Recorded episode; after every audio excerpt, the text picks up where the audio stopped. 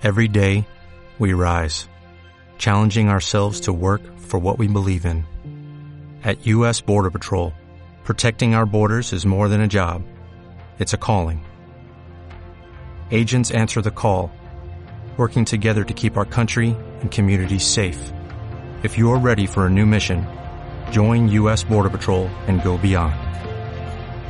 Learn more at cbp.gov/careers. Esto es una producción de Mindalia Televisión y Mindalia Radio, audiovisuales sin ánimo de lucro de mindalia.com, para aportar conocimiento y crear conciencia. Mindalia.com, la primera red social de ayuda altruista a través del pensamiento.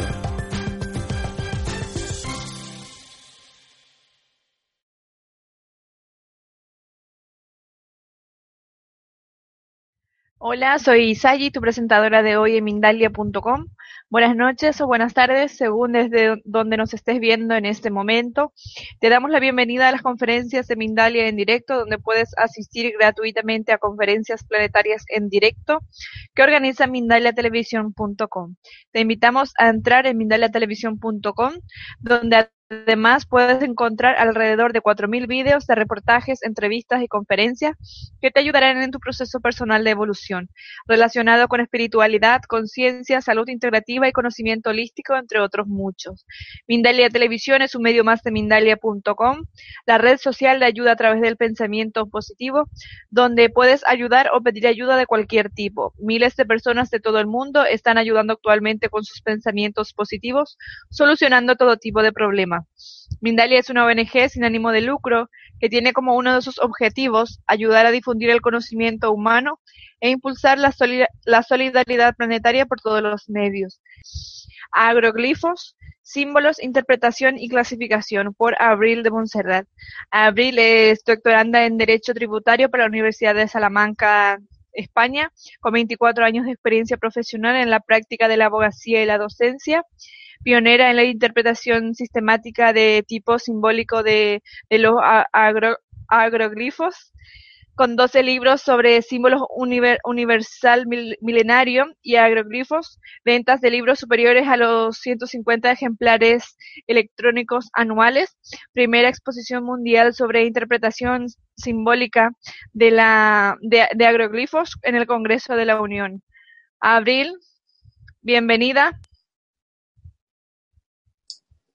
Hola, muy buenas tardes. Muchas gracias a todo el equipo de Mindalia y bienvenidos también a esta charla sobre agroglifos o crop circles en todo el mundo.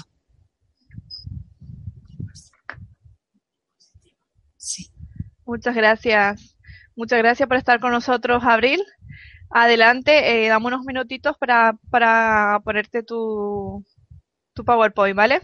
Te agradezco mucho y también agradezco a todo nuestro público concurrente. Un saludo desde el alma y esperamos, deseamos que aprovechen esta conferencia que hemos preparado para todos ustedes con eh, pues el mejor de los gustos. Gracias.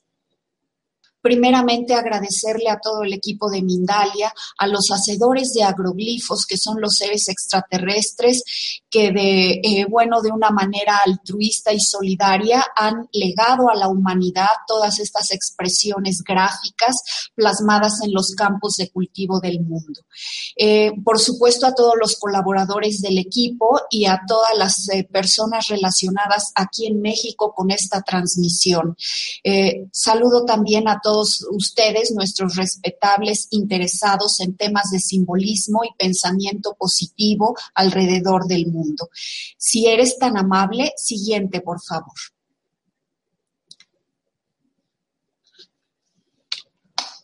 Muy bien, empezaremos diciendo primeramente que es un símbolo. El símbolo es justamente, bueno, una expresión gráfica que han realizado los maestros iluminados con el propósito de legarnos una enseñanza, de guiarnos, de iluminarnos y también de protegernos. Los símbolos son pues una expresión gráfica, eh, bueno, que han sido plasmados en diferentes medios, como por ejemplo, ustedes pueden ver en la diapositiva presente, algunos en madera, en cerámica, en piedra, en materiales más plásticos, eh, obviamente en la piedra y por supuesto en las cosechas o campos de cultivo, que es precisamente el caso de los crop circles o de los agroglifos. Recordemos también que es en la actualidad el más vasto sistema de símbolos que además, eh, bueno, han ido incrementando su complejidad alrededor de los años y que han sido difundidos personalmente a través de sus propios creadores alrededor del mundo. Bien. Em, tenemos la siguiente, por favor. Bien, la siguiente diapositiva habla de sobre qué son los agroglifos. Los agroglifos, como acabamos de decir, bueno, son expresiones gráficas, tienen siempre dos elementos. Uno es el elemento esencial que alude a la verdad eh, trascendente o a la verdad del espíritu. Y eso tenemos que considerarlo como una muestra de solidaridad de todos los maestros que a lo largo de los diferentes, distintos espacios-tiempo de los universos creados, bueno, nos han transmitido a generaciones de iniciados y de estudiosos sobre el valor simbólico. Entonces son símbolos que por una parte transmiten la verdad del espíritu. Recordemos todos que esta verdad se caracteriza por ser inmutable, es decir, que no cambia, que no es una verdad relativa, como sí lo son en cambio las verdades transmitidas a través de la mente intelectual. Entonces eh, tiene la propiedad de ser una verdad inmutable por una parte y también válida en todos los espacios y tiempos. Esto es eh, con la propiedad de omnisciente, omnipresente y por supuesto también omnipotente. Eh, hablamos naturalmente de la verdad de la luz. Eh, por otra parte, vemos que los agroglifos están eh, estructurados en varias formas específicas, en formas que, bueno, podemos considerar nosotros como de geometría. Siguiente diapositiva, por favor. Bien, entonces, el método de interpretación que hemos aplicado para el desarrollo de este trabajo es un método eminentemente científico en sus orígenes, puesto que me valgo justamente del estudio de campo, investigación de campo, desplazándome al lugar de los hechos, y por otra parte a la investigación bibliográfica. Esto es la documentación directa que he tenido sobre estudios particulares de este tipo de símbolos concretos. Eh, posteriormente, por supuesto, utilizo el método deductivo, es decir, a través del estudio de los elementos integrales gráficos, llego a conclusión sobre el significado general de este sistema de símbolos. Y el método inductivo, a través, ¿verdad?, de una valoración, una validación del significado individual de cada figura y llego al significado de cada elemento integral. Eh, también, eh, bueno, eh, realizo una interpretación a través de la intuición, que considero yo es la más valiosa, la más importante, debido a la característica, bueno, a la capacidad que he tenido desde hace algún tiempo respecto a la interpretación del significado integral y sistemático de este sistema de símbolos. Siguiente, por favor. Bien, eh, los agroglifos, como todos nosotros sabemos, como eh, bueno, estamos acostumbrados a, apreciar, se forman a través del doblamiento de las espigas de trigo y otro tipo de, de cañas o plantas individuales de los campos de cultivo. En la imagen que ustedes pueden apreciar a su mano izquierda, bueno, tenemos una secuencia de imágenes que me fue proporcionada por Stevie Alexander, un famoso fotógrafo, estudioso e investigador del fenómeno de los crop circles en Inglaterra. Y bueno, aquí ustedes pueden apreciar la formación del símbolo más general que aparece, que conforma los agroglifos y que se refiere a las esferas. Noten ustedes cómo aparecen cuidadosamente dobladas de una manera muy precisa, muy exacta y que dan paulatinamente la forma a cada uno de estos diseños espectaculares. Eh, a su mano derecha tienen ustedes una imagen que me fue proporcionada por cortesía del señor Jaime Maussan. Es uno, de los más importantes investigadores del fenómeno ovni del mundo y el más reconocido en nuestra República Mexicana.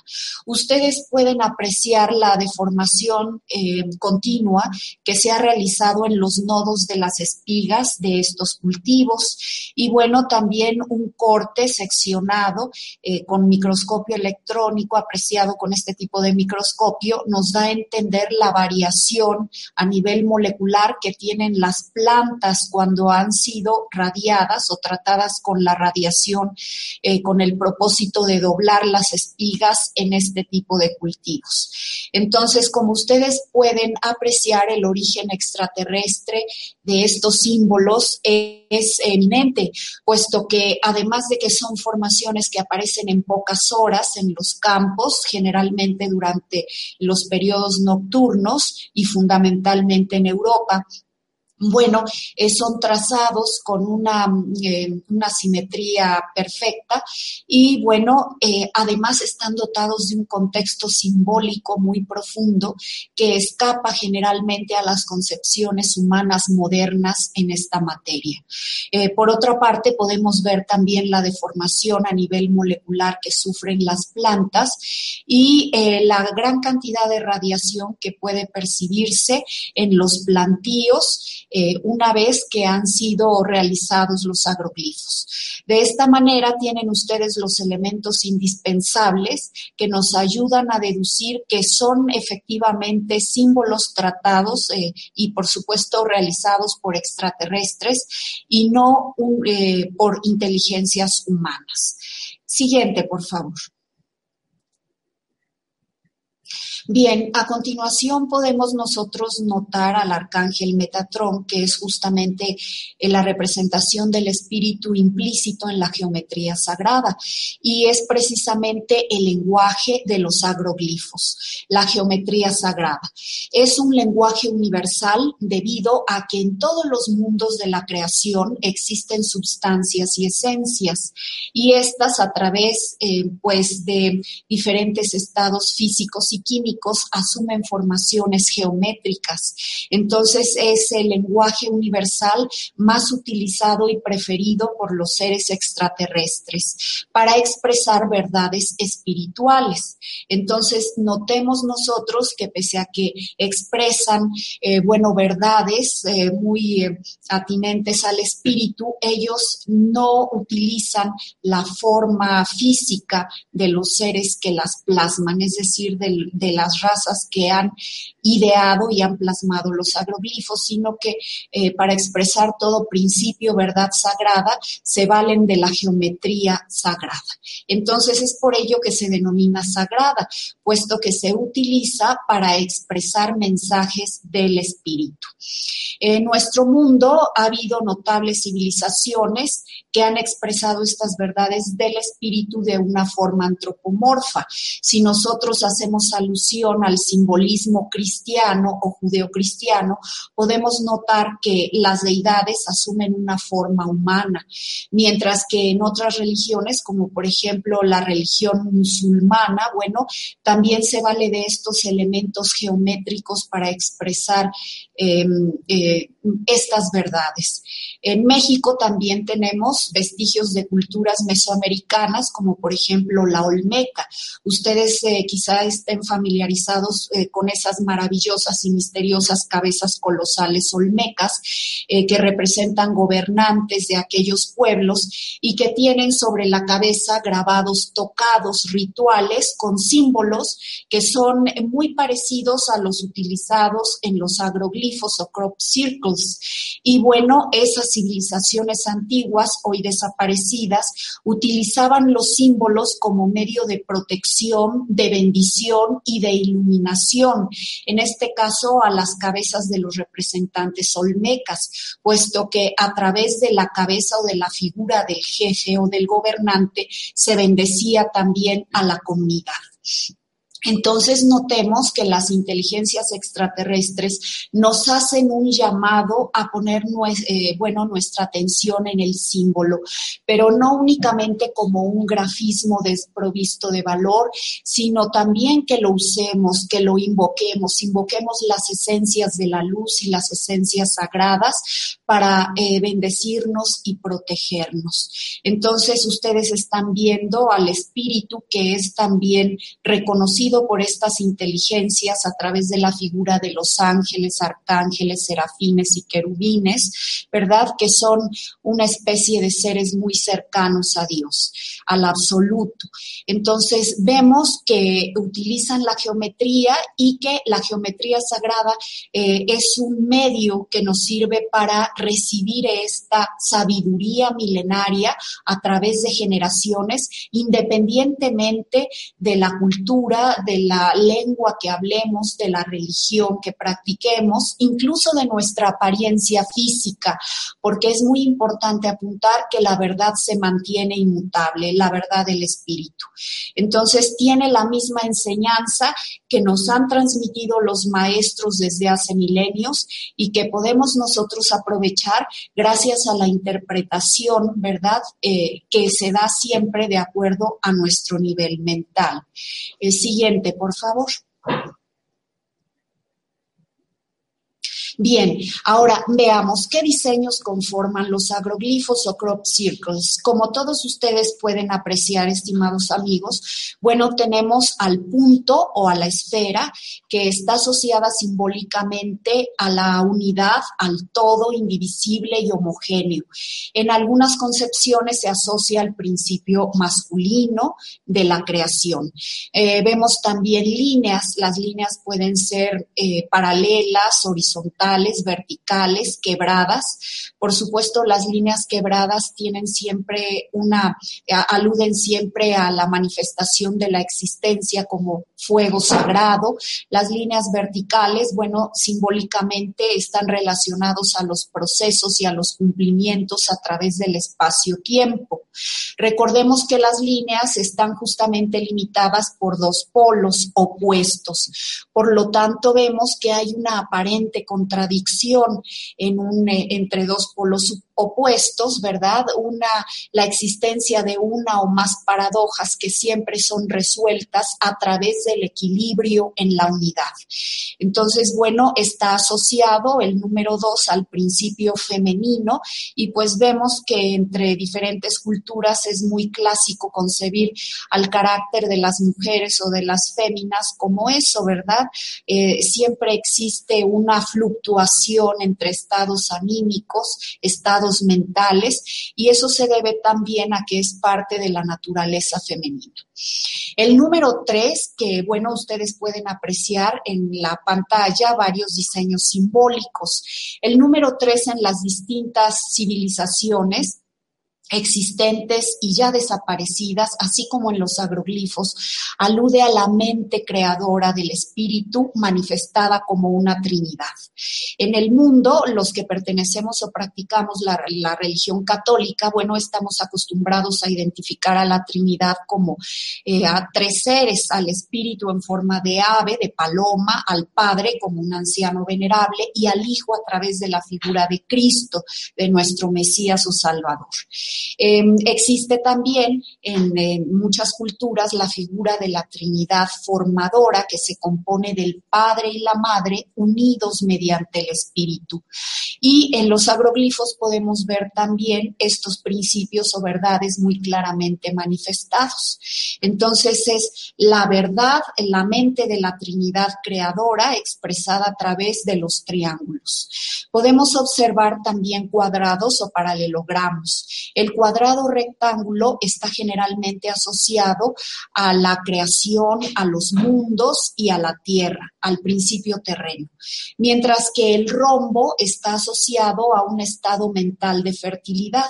Es por ello que ustedes pueden apreciarlo en diferentes símbolos antiguos chinos o mesoamericanos. Las deidades femeninas están representadas eh, mediante símbolos y uno muy importante es el rombo, que alude a su capacidad creadora de fertilidad. Bueno, eh, la fertilidad, recordemos lo que en los seres andróginos no es física, sino mental, ¿verdad? Alude a la capacidad creadora mental, ese tipo de fertilidad. Vemos también pentágonos, el pentágono, pentagrama estrellado o estrella de cinco picos, eh, bueno, es también el símbolo del ser ascendido, del ser que ha comprendido su naturaleza eterna y que ha trascendido. De hecho, si nosotros trazáramos una cruz y en el centro eleváramos justamente hacia una tercera dimensión, formaríamos de esa cruz inscrita dentro de un cuadrado, formaríamos una pirámide. La pirámide es, bueno, el símbolo del vehículo espiritual del ser ascendido que ha trascendido hacia la luz. Entonces, en los agroglifos es también muy común la representación de pirámides. Muy bien, vemos hexagramas o estrellas de seis puntas, como ustedes pueden apreciarlo. El hexagrama es una figura básica o clave de los agroglifos expresados por la mayor parte de las civilizaciones de extraterrestres. Entonces, nos da la idea de cierta molécula de la vida, de cierta unidad creadora, de la cual, eh, bueno, emanan también muchas partículas o chispas del espíritu. Es por eso que pensamos que la figura del hexagrama o estrella de seis puntas es tan común en el simbolismo extraterrestre. Em, al respecto, podemos nosotros evocar al símbolo judeocristiano de la estrella de David o sello de Salomón, que justamente tiene el mismo significado, dos triángulos imbricados. Entonces, el triángulo equilátero invertido alude a la mente de Dios, mente del absoluto, dirigida hacia la creación, mientras que el triángulo equilátero, eh, ¿verdad? Que, bueno, cuyo vértice asciende es o representa la mente de la creación. Literalmente es Dios hacia las criaturas y las criaturas hacia Dios unidas mediante el espíritu. Ese es, a grosso modo, el simbolismo de la famosísima estrella de David o sello de Salomón en nuestro mundo, que como vemos es el símbolo base de muchos sistemas de agroglifos o crop circles. Muy bien, eh, posteriormente podemos ver también estrellas de siete puntas o soles de siete rayos que evocan también al espíritu universal. El símbolo eh, unido al número siete es entonces por antonomasia la representación del espíritu universal. Aquí ustedes pueden muy bien ver en la cuarta fila horizontal a mano derecha un sol y está justamente girando con siete rayos. Ese agroglifo alude entonces al sol del Espíritu Universal manifestándose en nuestro mundo, es decir, en el hoy, en el ahora, a través de sus facultades de protección, bendición, guía e iluminación hacia todos los bendecidos por el mismo. Entonces es el simbolismo del número aunado a la esfera y por supuesto al sol, que es el símbolo por excelencia del espíritu. Eh, este símbolo, nosotros, el símbolo del sol, Em, eh, asimilado al espíritu, en la tierra lo podemos eh, pues estudiar en muchos crismones, que si el equipo de Mindalia me da la oportunidad de dar una charla posterior, podremos llevar a cabo la comparación de los símbolos extraterrestres con el significado de los símbolos milenarios terrestres para demostrar que la verdad efectivamente, como lo han enseñado los maestros iluminados de la humanidad, se mantiene eh, pues inmutable, es decir, eh, el mismo valor antes que hoy, ¿verdad? Y siempre. Entonces vemos, les comento, en los monogramas de Cristo, los famosos crismones que fueron institucionalizados por el emperador Constantino el Grande en Roma. Recordemos la historia, venció al emperador Magencio en la famosísima batalla del puente Milvio a las afueras de Roma. Y eh, bueno, el espíritu a través de Cristo, según las declaraciones de dicho emperador, le indicó que con el signo de la cruz vencería.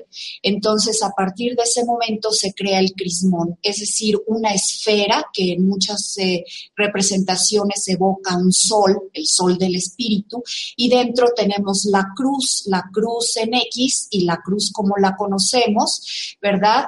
Eh, la cruz en X evoca también al monograma de Cristo, es el simbolismo de el ungido, ¿verdad? De acuerdo a la palabra griega el X, la X, la P y abajo la S. Y bueno, sobre el vértice eh, horizontal encontraríamos una letra alfa y una omega, eh, mayúsculas ambas, que simboliza Cristo, el principio y el fin.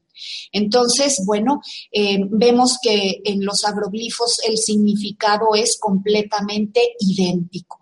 Ahora, eh, por supuesto, no alude a Cristo, sino a la verdad absoluta. Para nosotros los terrestres, cristianos, católicos, pues Cristo, eh, bueno, es equiparable también a la al mismo tipo de verdad. Entonces, es únicamente una homologación la que tenemos que hacer para comprobar que la verdad se mantiene inmutable.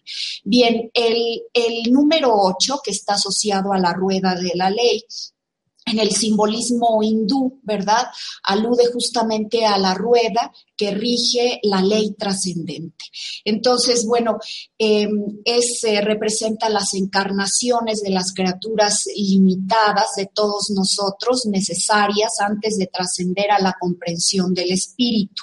En los agroglifos también el número 8 es eh, un símbolo representativo de la ley del espíritu, que es muy superior a la ley eh, que está determinada por los ciclos lunares eh, o hebdomadarios y los ciclos solares, mensuales o anuales.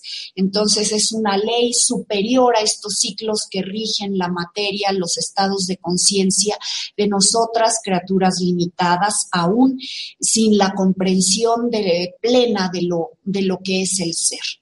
Entonces, el número 9 universalmente está vinculado a la terminación de acontecimientos, a la terminación de fenómenos. El número 10 evoca la plenitud, eh, la plenitud, la unión de dos mentes que es el Hijo y el Padre a través del Espíritu. El número 11 nos dice que esa unión forma un sol, un sol nuevamente en el Espíritu, una estrella. El número 12 nos habla de las criaturas, de la gloria del Creador a través de las criaturas que han trascendido. Recordemos, es el mismo simbolismo terreno. Si nosotros aludimos, por ejemplo, al Apocalipsis, vemos que el apóstol San Juan nos dice que la mujer que ha pisado la cabeza de la serpiente, es decir, eh, pues de la sabiduría terrena asociada al polo oscuro, es una mujer eh, cuya cabeza está rodeada de 12 estrellas resplandecientes. Es el simbolismo. Bien, y el número 13 pues está asociado a la declinación de los ciclos y de los fenómenos. No sé eh, si sea el caso el, de usted, ¿verdad? Que, bueno, muchas veces se considera eh, cierto, pues, em, cierto escepticismo bueno, eh, hacia, hacia este tipo de coincidencias, ¿verdad? Numéricas con el acontecimiento de fenómenos. Entonces, independientemente de que usted pueda ser o no escéptico al respecto, le mencionamos que hay una coincidencia también muy general asociada al número 13 con eventos de terminación o, eh, bueno, considerados por muchos como negativos. Recuerde usted que Cristo y sus apóstoles justamente sumaban 13. Eh, por otra parte, en la antigua Macedonia, el padre de Alejandro Magno, al mandar colocar eh, su estatua entre las doce de los dioses reinantes, de los dioses representativos de aquellas tierras, bueno, fue como algunos consideran asesinado al poco tiempo. Recordemos también que entre los mayas, una civilización mesoamericana, ahora desaparecida, el 3 estaba eh, relacionado también a acontecimientos de terminación, de purificación, lo mismo que entre los antiguos nahuas, lo podemos ver en el Códice Florentino. Los nahuas concebían al número 13 como un número indicativo de la terminación o depuración de los ciclos. Eh, recordemos también que entre los judíos, ¿verdad? A, través de la Cábala, eh, pues se menciona a tres espíritus del mal. Y bueno, eh, también recordemos que se trate de supersticiones o no se trate de ellas. En el mundo hay muchos edificios públicos que carecen justo del piso número 13 o del cuarto número 13. Entonces, bueno, seamos o no supersticiosos, existen alrededor del mundo todas estas concepciones sobre el número 13. Bien, siguiente diapositiva, por favor. Tenemos eh, el origen de los agroglifos. Aquí tenemos a diversos tipos de ovnis que están asociados justamente a diferentes razas de extraterrestres manifestadas en nuestro mundo. Eh, de acuerdo al señor Jaime Maussan, son más de 70 razas de extraterrestres las que actualmente visitan y frecuentan nuestro mundo. Y bueno, los seres de, que pertenecen a todas y cada una alternan generalmente con seres humanos de manera más o menos común. Em, en mi estudio relativo a los agroglifos sí he identificado a casi 10 civilizaciones diferentes, 10 civilizaciones que han plasmado agroglifos. Y debo decirle a usted que he notado que también entre los extraterrestres, bueno, se puede dar una influencia notable de seres más desarrollados o evolucionados, como probablemente sean los arturianos. Em, em, bueno, la mayor parte de estos símbolos, de acuerdo a lo que he considerado, puede provenir de los andromedanos, que son una civilización muy evolucionada, muy pacífica y que generalmente ha estado asociada a la humanidad por sus eh, contactos solidarios y fraternales. Y bueno, le comento, siguiente diapositiva, por favor. Eh, le comento, aquí tiene usted en pantalla diversas eh, razas de extraterrestres. Por supuesto, no estamos siendo exhaustivos, es solamente una enumeración que se hace, ¿verdad? Eh, de forma, como lo digo, enumerativa, sin pretender ser exhaustivos al respecto. Entonces, vemos que, bueno, los diferentes seres, algunos con apariencia humanoide, otros no, podemos ver, por ejemplo, no en esta gráfica, pero sabemos que existe la raza felina, sabemos que existen los reptilianos, sabemos que existen los grises. Y déjeme decirle que, bueno, sin generalizar, existen como entre la humanidad seres eh, positivos, buenos y otros que no lo son. Entonces recordemos que entre las razas que aún estamos transitando el sendero, el sendero hacia la luz, entre las razas que estamos pugnando por hacer nuestra la verdad de la luz, pues se pueden dar estas variaciones. No somos ni enteramente buenos ni tampoco malos. Recordemos también el viejo eh, proverbio de sabiduría antigua que nos dice, ni están todos los que son, ni son todos los que están. Entonces, eh, bueno, eh, es, es favorable saber que entre las inteligencias extraterrestres y de acuerdo a mi interpretación existen ligas de solidaridad en la luz. Em, existe una liga muy fuerte que al parecer está encargada de mantener protegida no nada más a la humanidad, sino a seres de otros mundos que se encuentran transitando por el sendero y que bueno, podemos ser vulnerables a los ataques de otras inteligencias que podrían representar verdadero peligro para nuestra desarrollo y la vida. Pero en general puedo decirle a usted que las manifestaciones de la mayoría de estos seres son benévolas hacia la humanidad y hacia otros seres de la creación. Y de ello nos hablan las verdades expresadas en el, mediante el simbolismo, es decir, de los diseños de los campos de cultivo. Siguiente diapositiva, por favor. Bien, eh, quiero decirle, hablarle sobre la mentalidad de los creadores de agroglifos. Quiero decirle a usted que, bueno, podemos dividir, de acuerdo a mi estudio, a los seres en dos grupos fundamentales. El primer grupo, bueno, está en tránsito hacia, hacia un estado eh, que conocemos en la Tierra como andrógino. Este estado andrógino se caracteriza por el hecho de que los seres femeninos y masculinos han de alguna forma sutilizado, han sublimado su naturaleza existencial de tal modo que eh, no tienen prácticamente diferencias entre los seres masculinos y los femeninos o entre el principio masculino y femenino que existe en cada uno de nosotros. Entonces, como usted sabe, ¿verdad? Existen diversos niveles de mentación em, de acuerdo a los filósofos yogis. Eh, que bueno, son muy eh, propios del Tíbet, ¿verdad? la primera forma puede ser muy peculiar de los cuarzos.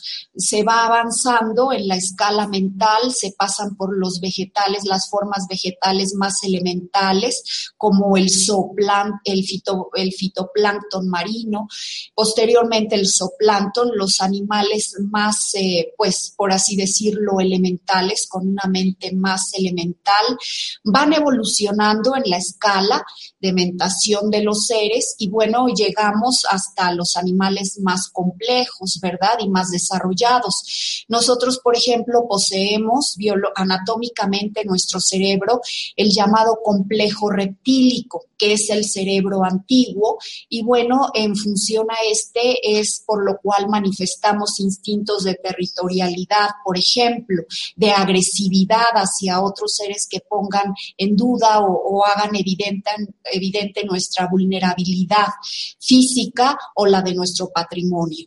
Entonces lo heredamos justamente del cerebro reptiliano. Posteriormente, en la escala de evolución encontramos al complejo límbico, que es un cerebro que poseemos al igual que las aves. Y de ahí justamente nos vienen nuestros instintos de alta protección hacia nuestros congéneres, especialmente hacia las crías eh, de los animales o humanos y a la, a la descendencia. Entonces, eh, bueno, eh, los padres muchas veces no dudan en poner en riesgo su propia vida a costa de salvarla de sus, eh, de sus descendientes, de su progenie. Este tipo de comportamiento lo heredamos del complejo eh, o del sistema límbico, que es el cerebro medio, y posteriormente el neocórtex, que como usted sabe es el cerebro que poseemos los seres más desarrollados, como por ejemplo los humanos en nuestro mundo. Sin embargo, bueno, sabemos el neocórtex, que es em, en donde se realizan las funciones mentales, como por ejemplo intelectuales, las funciones de lógica, de raciocinio. Y gracias a este tipo de cerebro, bueno, hemos evolucionado y hemos asegurado la supervivencia y la prosperidad de nuestra especie. No obstante, el intelecto también está asociado a algunos factores, como por ejemplo los factores de violencia, de orgullo. Em, eh, el intelecto es particularmente débil a las pasiones avasalladoras o, a, las emociones, ¿verdad? Violentas. Eh, también es un, cerebro que se enfoca mucho al egoísmo y que, bueno, es eh, todas estas, es, eh, bueno, esas tendencias pueden ser sublimadas o superadas gracias a la mente espiritual, que es el más alto estado o nivel mental que podemos alcanzar los seres creados de acuerdo a estas concepciones simbólicas. Entonces, bueno, eh, como usted sabrá, bueno, entre la humanidad siempre han existido las mentes geniales, los estadistas, los matemáticos, los físicos, los químicos geniales, ¿verdad? Sin embargo, eh, los símbolos nos llaman la atención, no es el último nivel mental al que estamos llamados a alcanzar los seres humanos, sino alcanzar el nivel de la mente espiritual. Y bueno, ha habido relativamente pocos eh, seres entre la mayoría de todos nosotros que han alcanzado este estadio.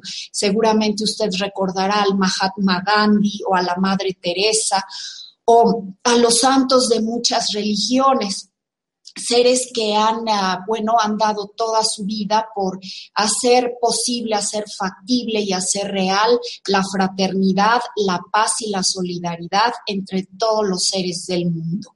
Entonces, justamente los extraterrestres que plasman estos símbolos nos dicen que no debemos cegarnos por el orgullo intelectual, que debemos eh, siempre atender a esos llamados de la mente espiritual y debemos esforzarnos por eh, atender a la espiritualidad, pues es el principio más importante entre los seres creados, el principio del espíritu.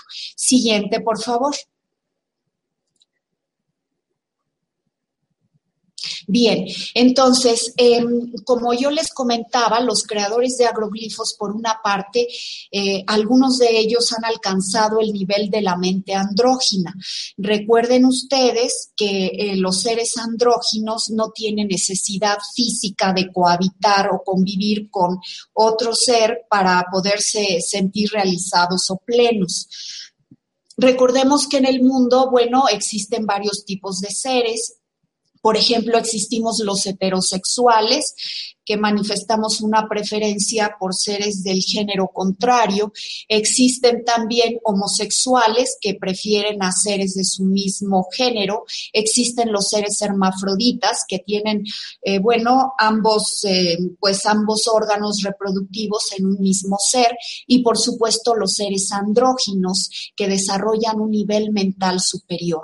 Y a este nivel podemos, eh, en este nivel podemos catalogar a muchos santos por ejemplo, o maestros iluminados, ¿verdad? Entonces pertenecen a este nivel de los seres andróginos. Los ángeles, como usted sabrá, recordará, son seres andróginos, es decir, no son ni, ni 100% eh, masculinos o femeninos, sino que son seres espirituales que tienen ambos principios equilibrados en sí mismos. Entonces, los creadores de crop circles, por un lado, demuestran, bueno, que sus diseños han sido concebidos desde el nivel de la mente andrógina, que es una mente espiritual.